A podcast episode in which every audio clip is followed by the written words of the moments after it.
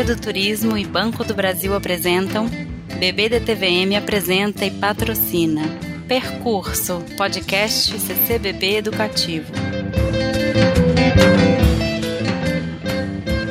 Começa agora o primeiro episódio do nosso Percurso, um podcast realizado pelo programa CCBB Educativo, Arte e Educação. Ao longo do ano de 2021, nós temos aqui 10 encontros marcados para conversar a partir da programação presencial e também da programação digital do Centro Cultural Banco do Brasil, que oferece atividades nas cidades de Belo Horizonte, Brasília, Rio de Janeiro e São Paulo. Aqui você vai encontrar entrevistas, críticas e conversas a partir de obras de teatro, dança, cinema, música e artes visuais. Nossa proposta é levar um pouco da programação do Centro Cultural Banco do Brasil até onde você estiver, trazendo informações e reflexões que podem alimentar suas ideias, refrescar suas memórias ou ainda te convidar para uma nova visita, claro, com todos os protocolos sanitários para garantir a sua segurança. Eu sou Pompeia Tavares. Eu sou Daniel Toledo e a cada episódio desse percurso vamos escolher um tema para dialogar com as atrações da programação. O tema que vai conduzir o episódio de hoje é Dentro e Fora.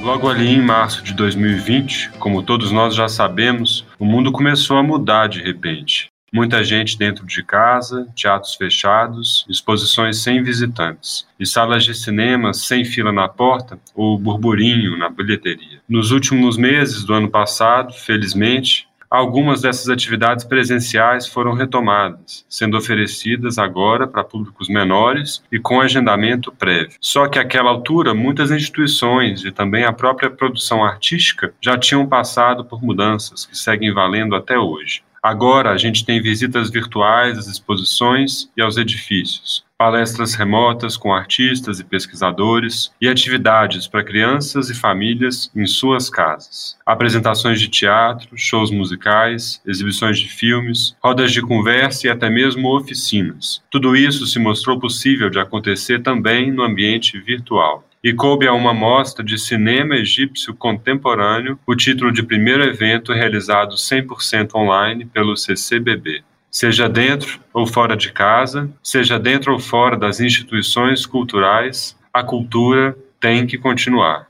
Na estreia deste percurso, vamos falar sobre cinema de horror feito pelo icônico Estúdio Hammer, na Inglaterra, e também sobre como está a todo vapor a produção de filmes desse gênero aqui no Brasil. A conversa é com o Eduardo Reginato, um dos curadores da mostra, Estúdio Hammer, a fantástica fábrica de horror. Temos também nossa primeira conversa crítica, um espaço de pensamento sobre teatro, conduzido pelo nosso companheiro companheiro Daniel Toledo. Ele estreia comentando o Festival Cena Contemporânea, cuja primeira etapa aconteceu em dezembro de 2020 e recomenda uma obra imperdível para ver online. A cada episódio, vamos contar sempre com a presença das educadoras e educadores do CCBB Educativo, que assinam a Conversa de Mediação. Desta vez, João Paulo Andrade comenta as novas situações de mediação experimentadas a partir da reabertura dos centros culturais e também as várias novidades preparadas para o ambiente virtual. Para fechar, ainda tem samba na área. O autor da música Diz que Fui Por Aí é homenageado no show Zequete 100 anos da Voz do Morro, que tem previsão de passar pelas quatro praças do Centro Cultural Banco do Brasil ainda este ano. Então, vamos juntos?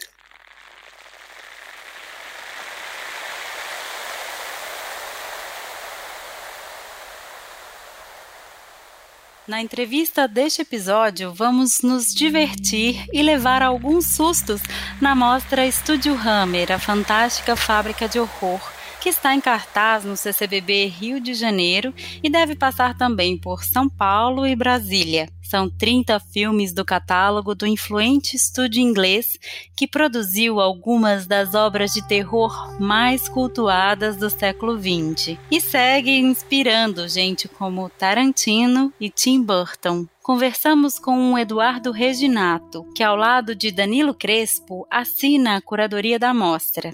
Oi, Eduardo, seja muito bem-vindo. Quero começar perguntando que lugar você acha que o cinema de horror ocupa atualmente no imaginário do público. O cinema de, de horror, ele sempre foi uma preferência do público. É, sempre o público amou o cinema de horror. No primeiro cinema, lá em 1910, 1912, já haviam filmes de terror você encontra vários filmes é, de vampiros e de, de assombrações. Eu acho que um dos primeiros filmes, se não me engano, de, de, de terror é um filme de um castelo mal assombrado. Da, da era do cinema mudo, e, e eu acho que é de 1910, alguma coisa nesse sentido. Então, assim, o cinema de horror ele, ele foi uma evolução do que a gente chama lanterna mágica, que isso no século XIX era, eram passadas imagens na parede, né, com com uma lanterna que era feita, feita com fogo e com vitrais pintados, com é, é, imagens de horror, monstros, bruxas, e etc. E isso era, era algo que todo mundo amava. Com a evolução disso, é, vieram outros tipos de mecanismos do cinema para assustar, certo, visualmente, e com o advento do cinema mesmo e tal, a película e tal, também se aproveitou para fazer o, o, o, cinema de horror. Então, isso levava né, muito o público ao cinema. Com a evolução do cinema, a gente vai encontrar um clássico absoluto do cinema de horror, que é de 1922, o Nosferato de Murnau, que é assim um primor e levou multidões ao cinema e é uma referência até hoje. Então assim, o, o público aprecia demais o, o terror porque é, gera adrenalina, gera um, um, uma questão com o desconhecido, que é um, uma questão humana desde a antiguidade. Então, assim, o desconhecido é interessante. O que há depois daquele lugar esfumaçado, ou da porta daquele castelo que há ali na escuridão. O terror faz pensar, ele faz refletir. O terror pega é, elementos é, do cotidiano ou elementos da política ou de crises mundiais transporta para esse para, para o filme de terror. Então a gente exemplo assim um filme clássico de, de horror a, no, a Noite dos Mortos Vivos que de, de, George Romero é um filme americano de 1968 que ele, ele é um filme de zumbi mas por trás desse filme tem uma crítica severa à guerra do Vietnã. Então, assim, o filme de terror faz pensar, além de transmitir esse arrepio, essa, essa vontade de ver que coisa tem atrás daquela porta ou da escuridão. Como foi que você e Danilo chegaram na lista dos 30 filmes que compõem a mostra? O catálogo da Hammer tem quase 300 obras, não é isso? O catálogo da Hammer é enorme. Eles produziram talvez mais de 300 filmes. A Hammer foi uma, uma pequena empresa familiar britânica, foi a junção de duas famílias que trabalhavam com distribuição de filmes nos anos 30. Ela era uma pequena subsidiária dessa união, não era ainda a Hammer e tal, ela, ela distribuía alguns filmes, é, trabalhavam es, especialmente com, com, com filmes leves, comédia, aventura, romance, depois evoluíram nos anos 40 para algo como o filme B, que tinha um pouco de policial, um pouco uma aventura mais mais fugaz, mais rápida, ágil, mais urbana.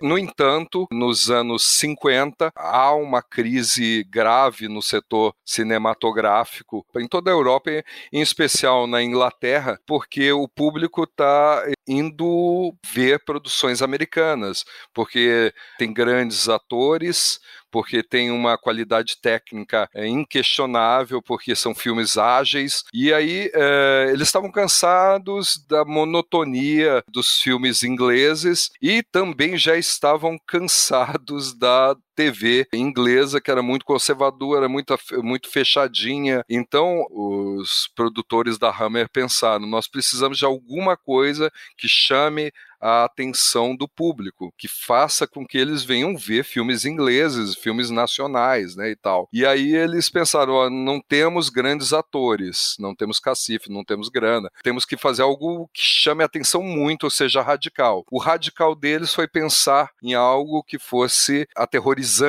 E aí eles fizeram um primeiro filme, um filme nesse, nesse com essas ideias que chama terror que mata, que é um terror cósmico, como a gente chama, né? Que quando mistura ficção científica com terror, é, vira terror cósmico. E o Terror que Mata foi feito em 1955 e fez um enorme sucesso. Dali, desse enorme sucesso, eles viram, ó, podemos salvar o, o, o, estúdio, e aí eles resolveram fazer um outro filme, que seria O Vampiro da Noite, de 1958. Pouco antes tem O Monstro do Himalaia, que está na mostra. Eh, nós chegamos nessa, nessa lista, primeiro, com o, os filmes que a gente achou, com os direitos disponíveis. A Hammer fez 300 filmes, mas muitos desses filmes são é, coproduções. Então estão espalhados pelo mundo e rastrear esses filmes é uma dificuldade imensa. A partir do, da, da, nossa pesquisa, encontramos uma lista de filmes e pensamos, vamos pegar o filme mais antigo que temos disponível, que seria O Monstro do Himalaia, e depois O Vampiro da Noite, que é o filme que marcou o estilo da Hammer, e a partir desse filme, todos os filmes seriam com a qualidade Hammer e tal. E aí a, a gente pensou que a gente tinha do catálogo da, dessa lista, dividir em filmes importantes, com qualidade Hammer, com, com extrema qualidade, e, e, separar os ciclos de vampiros, monstros diversos, Frankenstein, ciclos da múmia. Separamos esses filmes e chegamos aos 30 filmes da mostra. Na sua opinião, o que diferencia a produção do estúdio Hammer daquela realizada em Hollywood na mesma época? Por que esses filmes se tornaram referência tão fundamental para cinéfilos e grandes diretores contemporâneos como Tarantino? É, os filmes da, da Hammer, eles têm um diferencial dos filmes realizados é, em Hollywood, na época que fizeram sucesso, porque a, a Hammer tem um, um estilo direto, agitado, uma qualidade técnica uh, primorosa e o grande diferencial são as histórias, os, os, os, roteiros. São roteiros dinâmicos, são rápidos, eletrizantes. Fora isso, as caracterizações dos personagens é, no caso Christoph Lee, que é o vampiro Drácula, é o mais importante e talvez o melhor da história do cinema. Christoph Lee ele, ele faz um, um vampiro diferente do vampiro clássico americano que foi o Bela Lugosi. Ele é um vampiro selvagem, um vampiro terrível. Fora isso, a fotografia lindíssima, figurino espetacular, é, são tão marcantes essas questões que, por exemplo, o figurino do, de Star Wars do George Lucas é todo baseado no figurino da, da Hammer, dos filmes de vampiro da Hammer. Darth Vader é baseado em, no Drácula de Christoph Lee. Esses filmes, com essa qualidade, com, com a atmosfera que eles criavam, eles influenciaram uma quantidade imensa de grandes diretores. E a gente fala de, de Steven Spielberg, George Lucas, Tim Burton, Quentin Tarantino, Guillermo del Toro, eh, David Lynch, Martin Scorsese, Stephen Sommers, John Carpenter. Então, assim, é uma quantidade infinita de, de, de, grandes diretores, gênios do cinema que, que foram influenciados pela Hammer.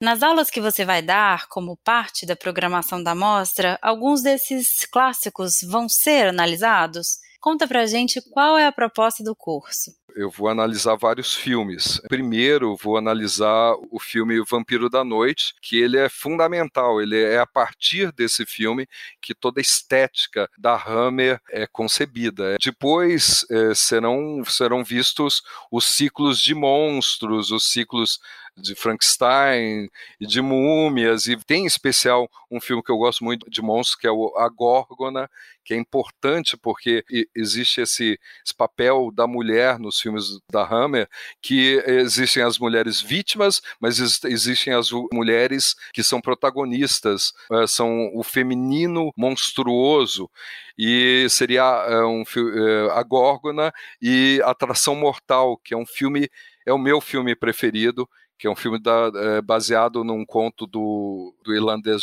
Sheridan Le Fanu, que é a Carmila, e eu amo esse filme e eu vou analisar muito sobre esse filme.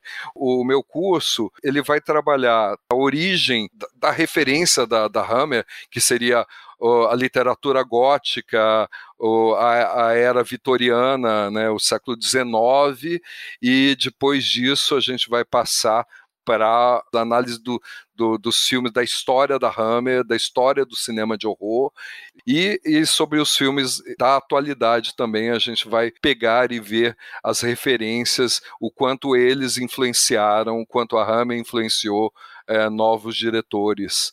Parece uma viagem incrível. Sorte de quem vai participar. Bom, e quem pensa que filme de terror brasileiro se limita ao lendário Zé do Caixão está um pouco atrasado.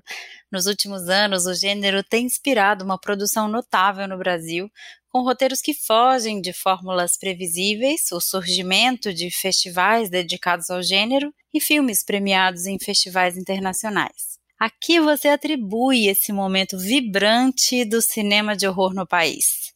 Meu palpite para esse interesse do público brasileiro começa pela literatura de terror. De repente, houve um boom de literatura de terror, várias editoras começaram a, a investir nesse setor e uma nova geração começou a ler os clássicos do terror, começou a ler livros de, de terror brasileiro, fora o sucesso das séries de TV. Então, as séries de TV americanas, inglesas, elas eh, ajudaram a apresentar que o terror era um sucesso e isso incentivou muita gente a começar a produzir terror. Eu acredito que são essas coisas. Começa pela literatura e, e vem as séries de TV que viraram uma febre, maratonar séries de TV, e isso ajudou a criar esse clima criativo para se, se aventurar no gênero. E está sendo um sucesso. O cinema de horror no Brasil, ele nunca esteve tão em alta. É, são filmes de, de qualidade excelente, não só de superproduções ou de produções mais elaboradas, como também pequenas produtoras ou cinéfilos que resolvem se aventurar no campo do horror. Graças a essa evolução que a gente teve, principalmente por influência do sucesso das séries de horror, nós temos assim, nossa, uma cinematografia é, atual maravilhosa de terror. Temos o Marco Dutra e a Juliana Rojas com Trabalhar Cansa. Temos o Marco Dutra também em trabalho solo com Todos Mortos, um filme maravilhoso, ou Quando Eu Era Vivo. Tem um filme incrível chamado Morto Não Fala, do Denilson Ramalho, que é um cineasta super valorizado fora do país. Temos O Animal Cordial, da Gabriela Amaral Almeida, é, o grande Rodrigo Aragão e seus filmes zumbi, como Mangue Negro e Mar Negro, que revolucionou o gênero de filmes zumbi, com zumbis caiçaras e uma mensagem ecológica nos filmes. Aqui no Rio temos o cineasta Gursius Geldner, com seus filmes Bom Dia Carlos e Pazucos, A Ilha do eh, Desarrego. É, no interior de São Paulo temos um jovem cineasta, o Carlos Júnior, com dois filmes, o Matadouro 1, Matadouro 2, e ele promete para o ano que vem o Matadouro 3 para fechar uma trilogia. E, e, temos no interior do Paraná a produtora Cine Guerrilha, que além de produzir filmes, ela ministra é, workshops que ensinam uh, a garotada a fazer filme de terror. Então, assim, nós temos é, em todo canto do país uma, uma galera fazendo filme de terror de baixo orçamento ou de alto orçamento, mas com uma qualidade linda. Então, é maravilhoso o cenário brasileiro com, quanto a esse gênero que tantas pessoas acham que é menor, mas que na verdade é tão importante por suscitar uh, reflexão e também divertimento pra caramba, né? Maravilha, Eduardo. Muito obrigada pela conversa e boa mostra. Obrigado, obrigado pelo espaço. Eu, eu, peço que todo mundo venha curtir a mostra do Estúdio Hammer. Vai ser muito divertido e vão ter vários sustos. um abraço a todos.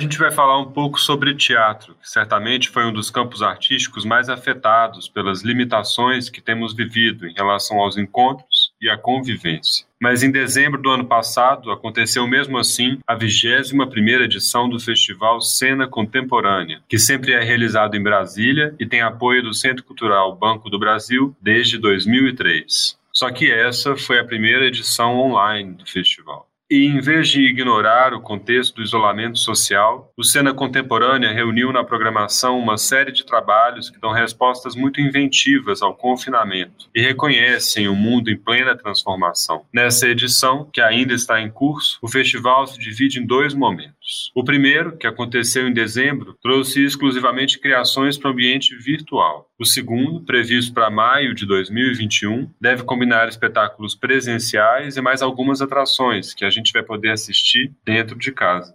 Aos que quiserem provar um aperitivo da mostra e esquentar os tamborins para a segunda parte, eu recomendo assistir a um trabalho muito interessante do coletivo mexicano Lagartijas Tiradas al Sol. Essa obra foi criada especialmente para o Cena Contemporânea, foi escolhida como trabalho de abertura da mostra e, para satisfação do ouvinte que se interessa por cinema e teatro, a obra continua disponível na página do festival 2020.cenacontemporânea.com.br. O nome do trabalho é um pouco longo. Cada vez que alguém diz isso não é teatro, uma estrela se apaga. Mas o vídeo é rapidinho, são apenas 14 minutos. Resumindo um pouco, o trabalho é composto por imagens bastante comuns. Diferentes aviões decolando, pousando e cruzando diferentes céus. Tem alguém aí com saudade de viajar? Só que o vídeo é conduzido por uma narração do ator, diretor e dramaturgo mexicano Gabino Rodrigues, que acaba nos levando para muitos lugares no tempo e no espaço. Essa narração, que está em espanhol, com legendas em português, traz uma série de reflexões voltadas ao contexto do isolamento social e da pandemia, assim como, na visão dele, há uma poética impossibilidade de voar. De dentro da própria casa, o Gabino observa o mundo, do lado de fora. E enquanto a gente observa, junto com ele, uma série de aviões decolando, pousando e cruzando os céus azuis, a gente ouve também algumas reflexões sobre o valor da vida, a passagem do tempo e os impactos históricos da tecnologia sobre as nossas experiências sociais e culturais, como ir ao teatro, por exemplo. O coletivo mexicano Lagartijas Tiradas al Sol é formado pelo Gabino Rodrigues e também por Luísa Pardo. Em outros tempos, eles já estiveram aqui no Brasil com outros trabalhos e projetos muito interessantes.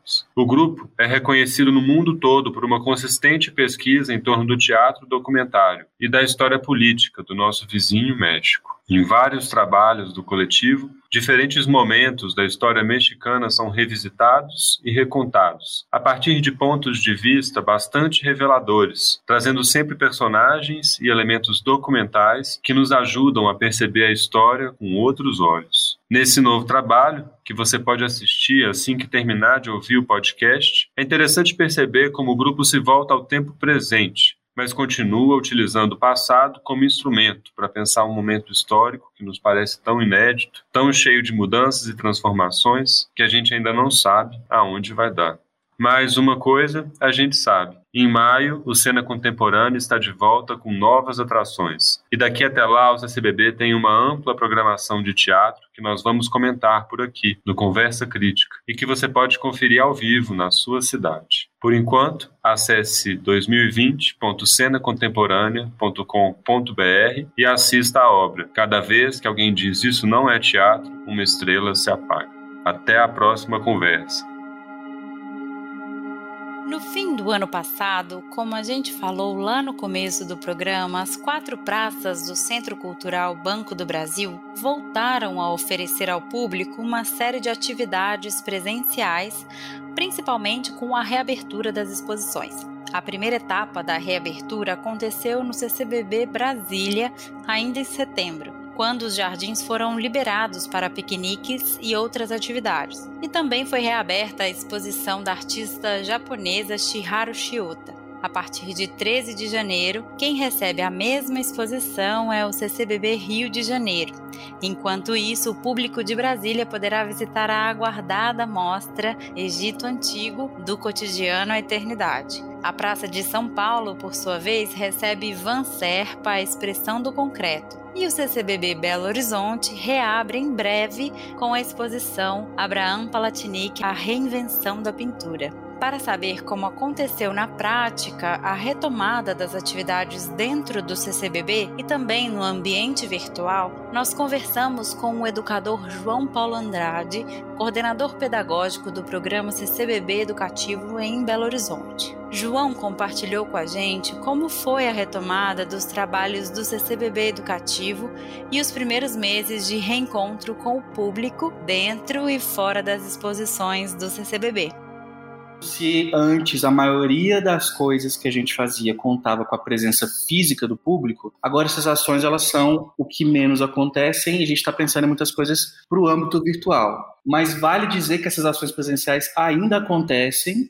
só que de outras formas, né? Primeiro, com todos os procedimentos de segurança protocolares necessários para todo mundo estar seguro juntos um olhar agora que se volta menos para as escolas, que eram um, um, volume grande do nosso atendimento, escolas que agendavam com a gente, e mais para o que a gente está chamando público espontâneo, que são aquelas pessoas que vêm visitar o museu, o centro cultural, não agendaram e que nos procuram espontaneamente para conversar sobre a exposição, sobre arte. Eu tenho notado que essas coisas ainda continuam acontecendo com uma potência muito bonita, apesar da loucura toda que está lá fora das paredes do museu, né? A quantidade de pessoas no grupo diminuiu, a gente faz visita com no máximo seis pessoas, mas ainda continua sendo uma conversa muito forte, bonita sobre arte. Então, coisas que antes pareciam muito banais, né, que são as, as visitas espontâneas, agora nos mostram muito sobre o que a gente ainda pode fazer como educativo, sabe, com o público, o que ainda nos cabe fazer, o que como ainda conversar sobre arte nesse contexto, porque a percepção das pessoas muda completamente. Elas trazem outras referências depois de oito meses confinadas em casa, mas essas referências passam a fazer parte da nossa conversa, de alguma forma. Tem sido um retorno assim de observar as mudanças observar o que permanece, que é a presença e a visita do público, e entender como que a gente se situa nesses, nesses dois lugares, né? Entre, entre transformações muito radicais e entre o que ainda se mantém no nosso trabalho. Antes a paisagem da galeria estava mais cheia de pessoas. Antes a gente tinha grupos com escolas, convivendo com um grupo dos visitantes de família que vinha visitar a gente. Agora não, vem muitas famílias, vem pessoas sozinhas conversar sobre arte, vem casais, vem grupos de amigos, enfim, essa diversidade se mantém, mas numa, numa proporção menor. E é legal perceber que as pessoas estão entendendo que o CCBB é ainda esse lugar seguro, né, para se visitar como uma opção de passeio e também de, de formação, é um espaço que está o tempo todo recebendo cuidados das, das, equipes de limpeza e de todos nós que estamos trabalhando aqui. E tudo está sendo pensado para essas pessoas, para que elas continuem vindo mesmo e para que a nossa segurança também, como educadores, funcionários do museu, também esteja garantida. Além das atividades dentro dos edifícios, muitas ações do CCBB Educativo passaram a acontecer em ambiente virtual. Esse é o caso da Semana do Educador, em que professoras e professores entram em contato com as pesquisas, estratégias e metodologias utilizadas pela equipe do educativo nas exposições em cartaz nos CCBBs, assim como recebem orientações sobre o agendamento de visitas virtuais com seus estudantes. A partir de sua experiência no CCBB Belo Horizonte, o João contou quais têm sido os desafios e os ganhos desse novo cenário.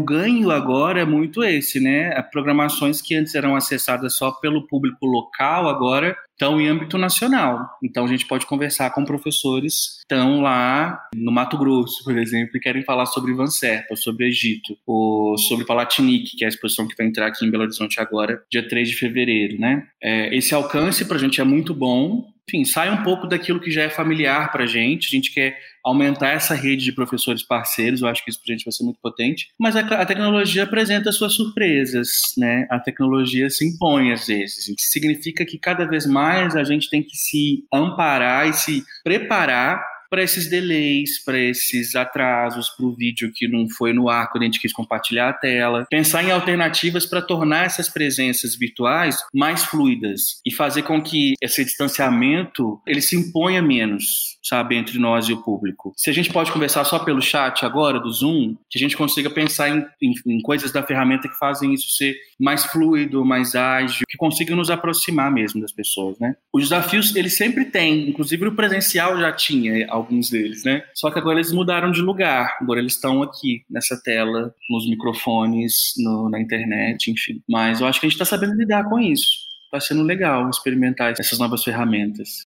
Para terminar, o educador deixou um convite para quem ainda não foi aos CCBBs depois da reabertura. Lembrando que os Centros Culturais de Brasília, Rio de Janeiro e São Paulo seguem em pleno funcionamento, enquanto o CCBB BH deve retomar suas atividades presenciais no início de fevereiro com a abertura da exposição Abraham Palatinic, A Reinvenção da Pintura tem uma, uma vocação do educativo que eu acho que se mantém muito nesse momento pandêmico, que é criar situações em que as pessoas estejam juntas falando sobre interesses comuns, ou criando interesses comuns. E eu acho que isso em tempos de pandemia, em tempos em que a gente vive atualmente, é muito bonito de ver que ainda está acontecendo. Então eu queria convidar o público para continuar vindo ao CCBB, retirar os ingressos antes pela internet, ou então acompanhar nossa programação de formação virtual pelo site, que é ccbbeducativo.com e continuamos aqui e queremos cada vez mais que as pessoas venham conversar com a gente. É isso. Obrigado pelo convite para conversar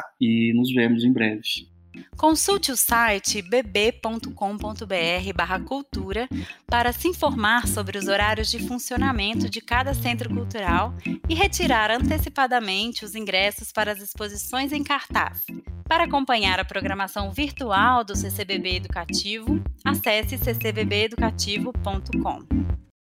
Em setembro desse ano, que acabou de começar, um dos maiores compositores e sambistas brasileiros completaria 100 anos. Nascido José Flores de Jesus, ele ficou muito mais conhecido como Zé Cat e cresceu na periferia do Rio de Janeiro, influenciado pelo próprio avô, que era flautista e pianista. Ao longo de 2021, esse grande artista brasileiro, falecido em 1999 aos 78 anos, vai ser homenageado nos palcos do Centro Cultural Banco do Brasil.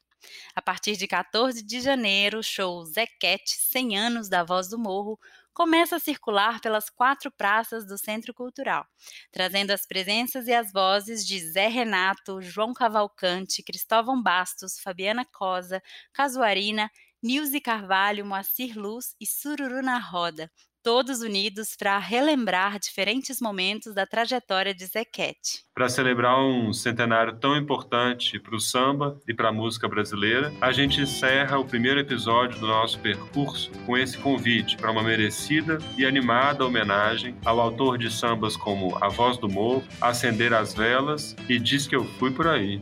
Um grande artista que, pelo jeito, não gostava muito de ficar em casa. Para mais informações sobre a programação do CCBB e do programa CCBB Educativo, acesse os sites bb.com.br/cultura e ccbbeducativo.com. Um grande abraço e até o próximo percurso.